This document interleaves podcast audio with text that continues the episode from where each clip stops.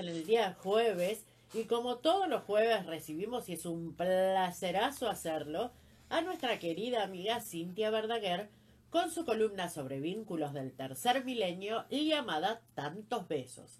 Vos podés encontrarla en las redes sociales como arroba tantos besos y enterarte de todas estas cosas que están pasando en el mundo de hoy en relación a los vínculos. A ver, la idea es que vos tomes o no tomes lo que te sirva y lo que no te sirva. Si vos tenés como yo, eh, que has sido criado con determinada estructura y hay cosas que podés cambiar y conocer y cambiar y cosas que me, por ahí te parece que ya no, que ya no te da el cuero para cambiarla. O por ahí sí, sos arriesgado, arriesgada y te animás a cosas. pleno ahí. Claro, te, animás A, te animás a cosas que no te habías animado hasta ahora. ¿Quién te dice? ¿Quién te dice? ¿Viste? No sé. No sé. Bueno, qué sé yo. Hay que ver. Cintia conoce, es una estudiosa, es militante feminista, es militante del poliamor y ella está muy informada sobre todas las nuevas maneras de relacionarse en las que costumbres que nosotros traemos muy incorporadas en la relación, eh, en las relaciones sexoafectivas, hoy están mal visto.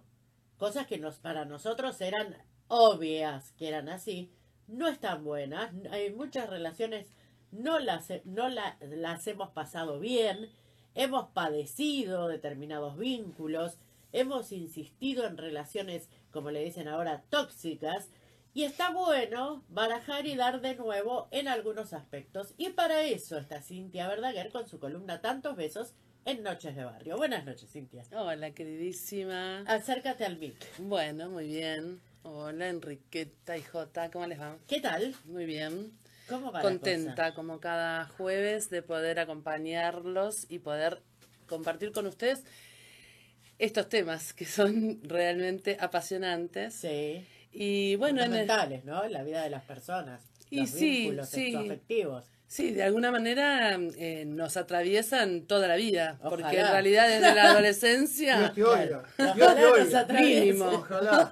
Bueno, bueno, habla por vos.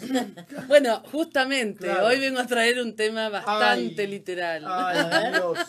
y hablar un poco del lenguaje, ¿no? El, el, libro mm, que vengo a presentar o a, o a contar es desde hace dos años eh, de María del Mar Ramón. Ella es una mm, colombiana que vive en, Argentina desde hace un montón de años, desde sus 20 años, tiene 29. Ah.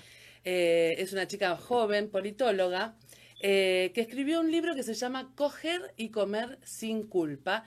El placer es feminista. En realidad, digamos que el, título y el subtítulo se pueden intercambiar, ¿no?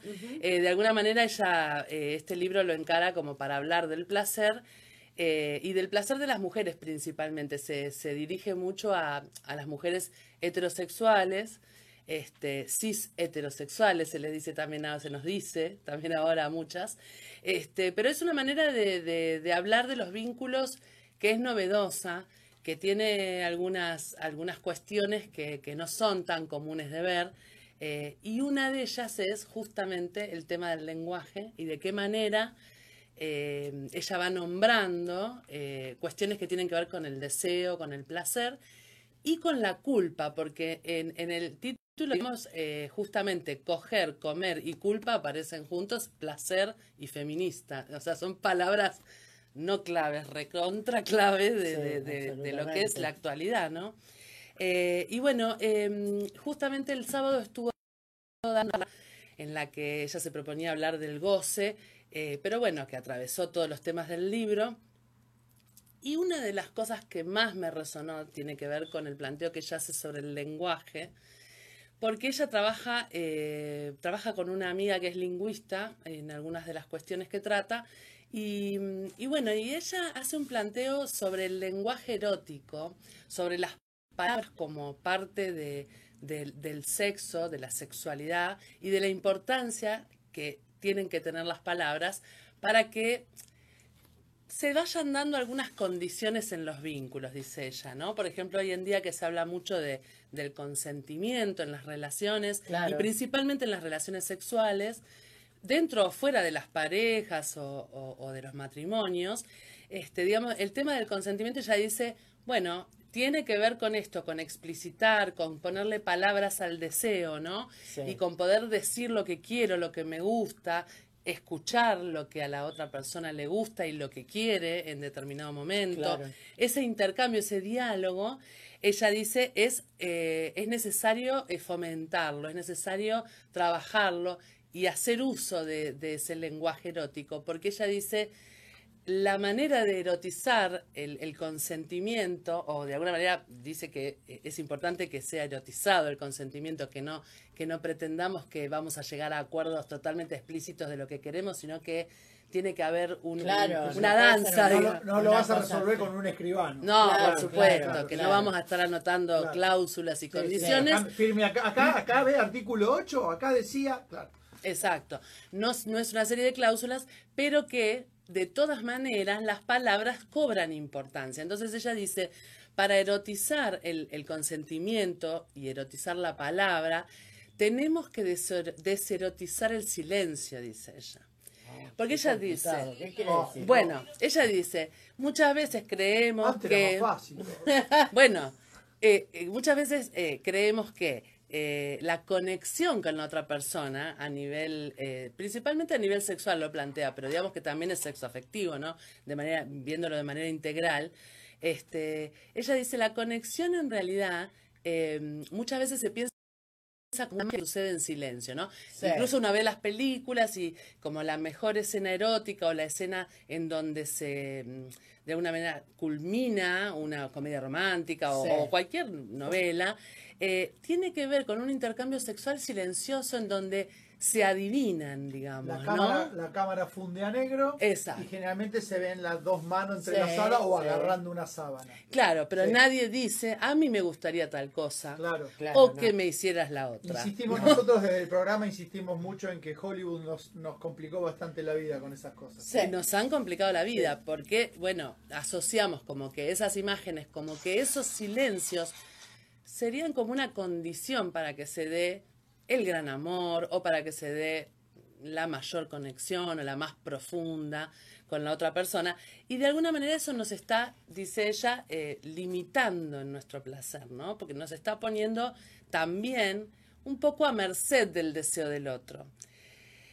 ¿Por qué? Porque ella lo que plantea es que en un contexto que es, ella es politóloga, digamos, ¿no? no tiene una mirada muy liviana sobre la sociedad, sino que, bueno, lo que está analizando también es en un contexto patriarcal, lo más obvio que pase a las mujeres en relación con los varones, que estemos a merced de su deseo o atrás del deseo de, o intentando eh, cumplir con las expectativas del otro, ¿no?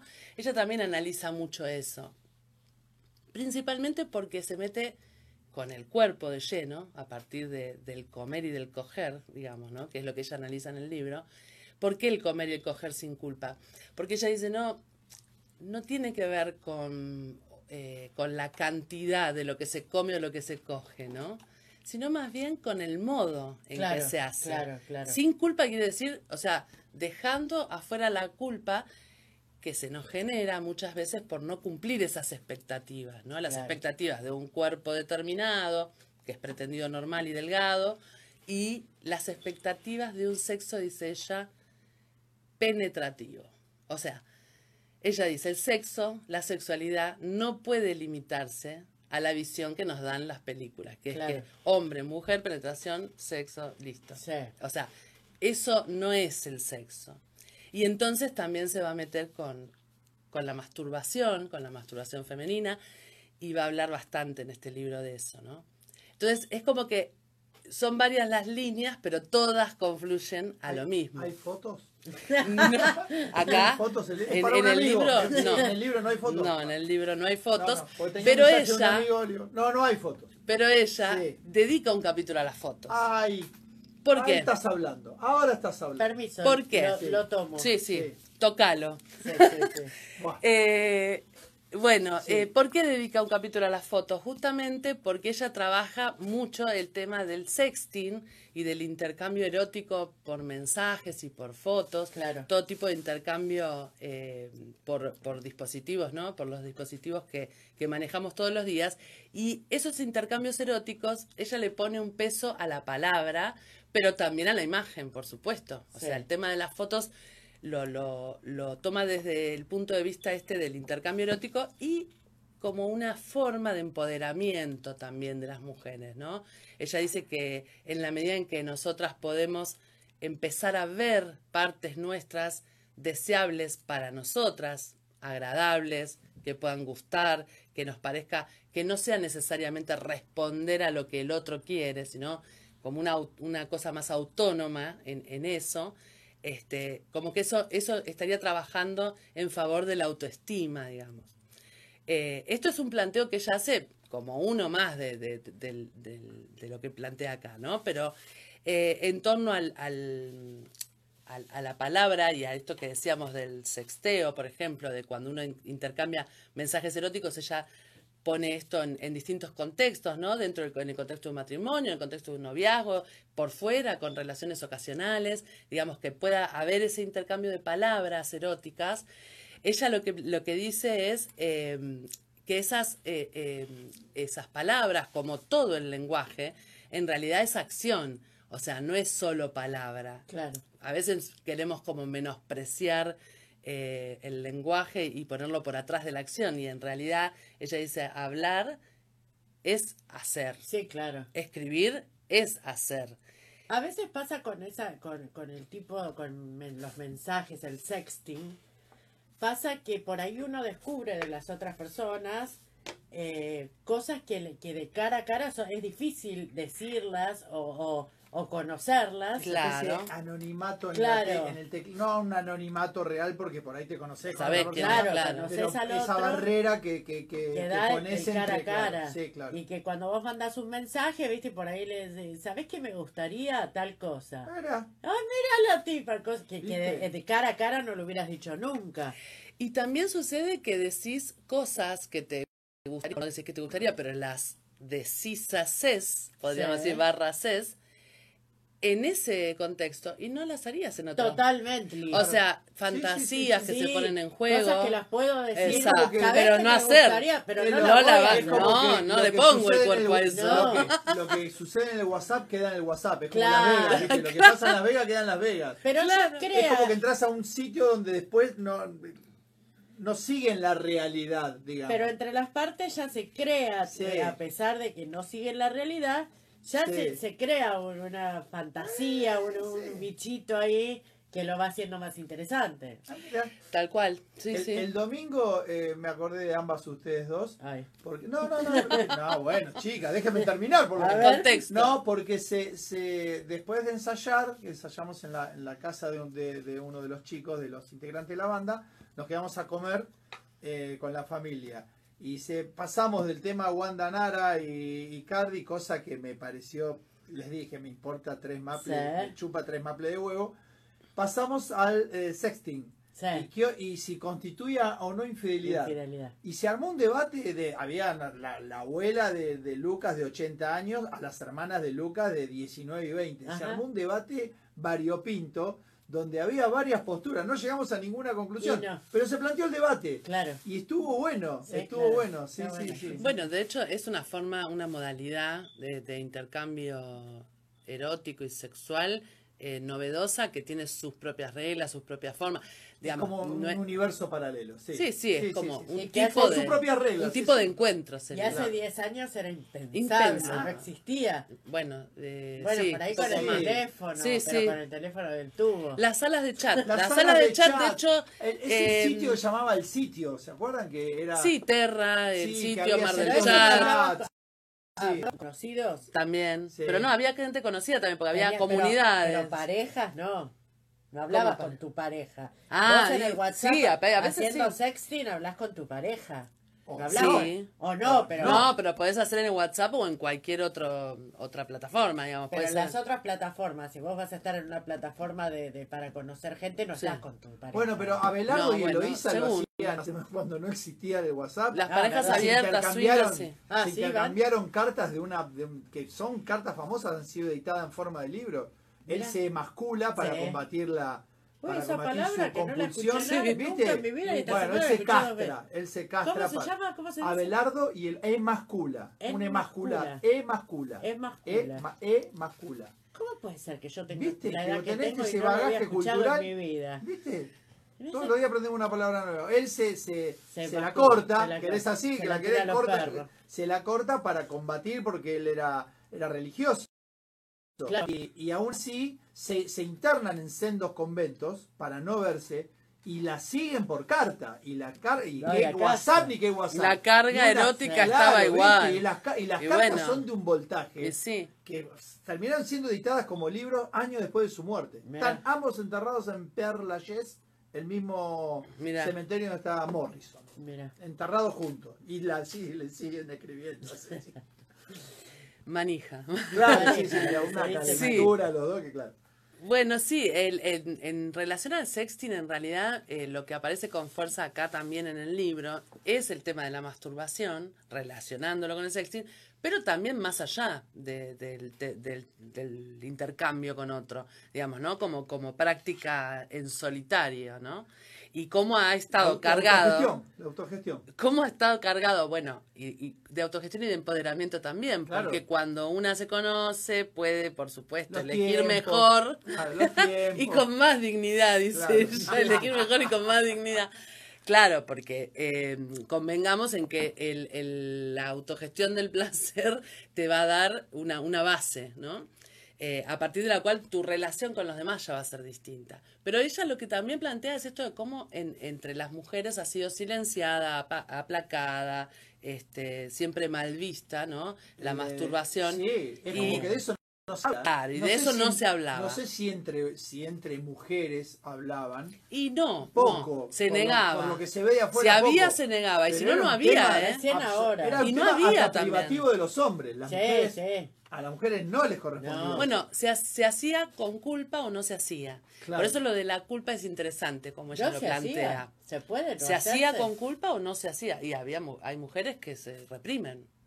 Hay mujeres que no lo hacen. Ay, pero eso, por más que si no... ¿Qué me miras a mí? pero hay personas, supongo que hay varones también muy neuróticos que tampoco se pajean. Ah, mira. Supongo, qué sé yo. Lo cierto es que entre las mujeres, eh, las mujeres pasamos por distintos momentos. Ella analiza su propia. A mí que me revise. Su propia experiencia la expone y lo que dice es, eh, bueno, a mí me pasó esto, qué sé yo. Ella dice, a los 11 tal cosa, a los 13 dejé de hacerlo, a los 15 volví, a los... Eh, suponete, hace como ah, un recorrido en su propia vida y creo que cada persona podrá hacer el suyo.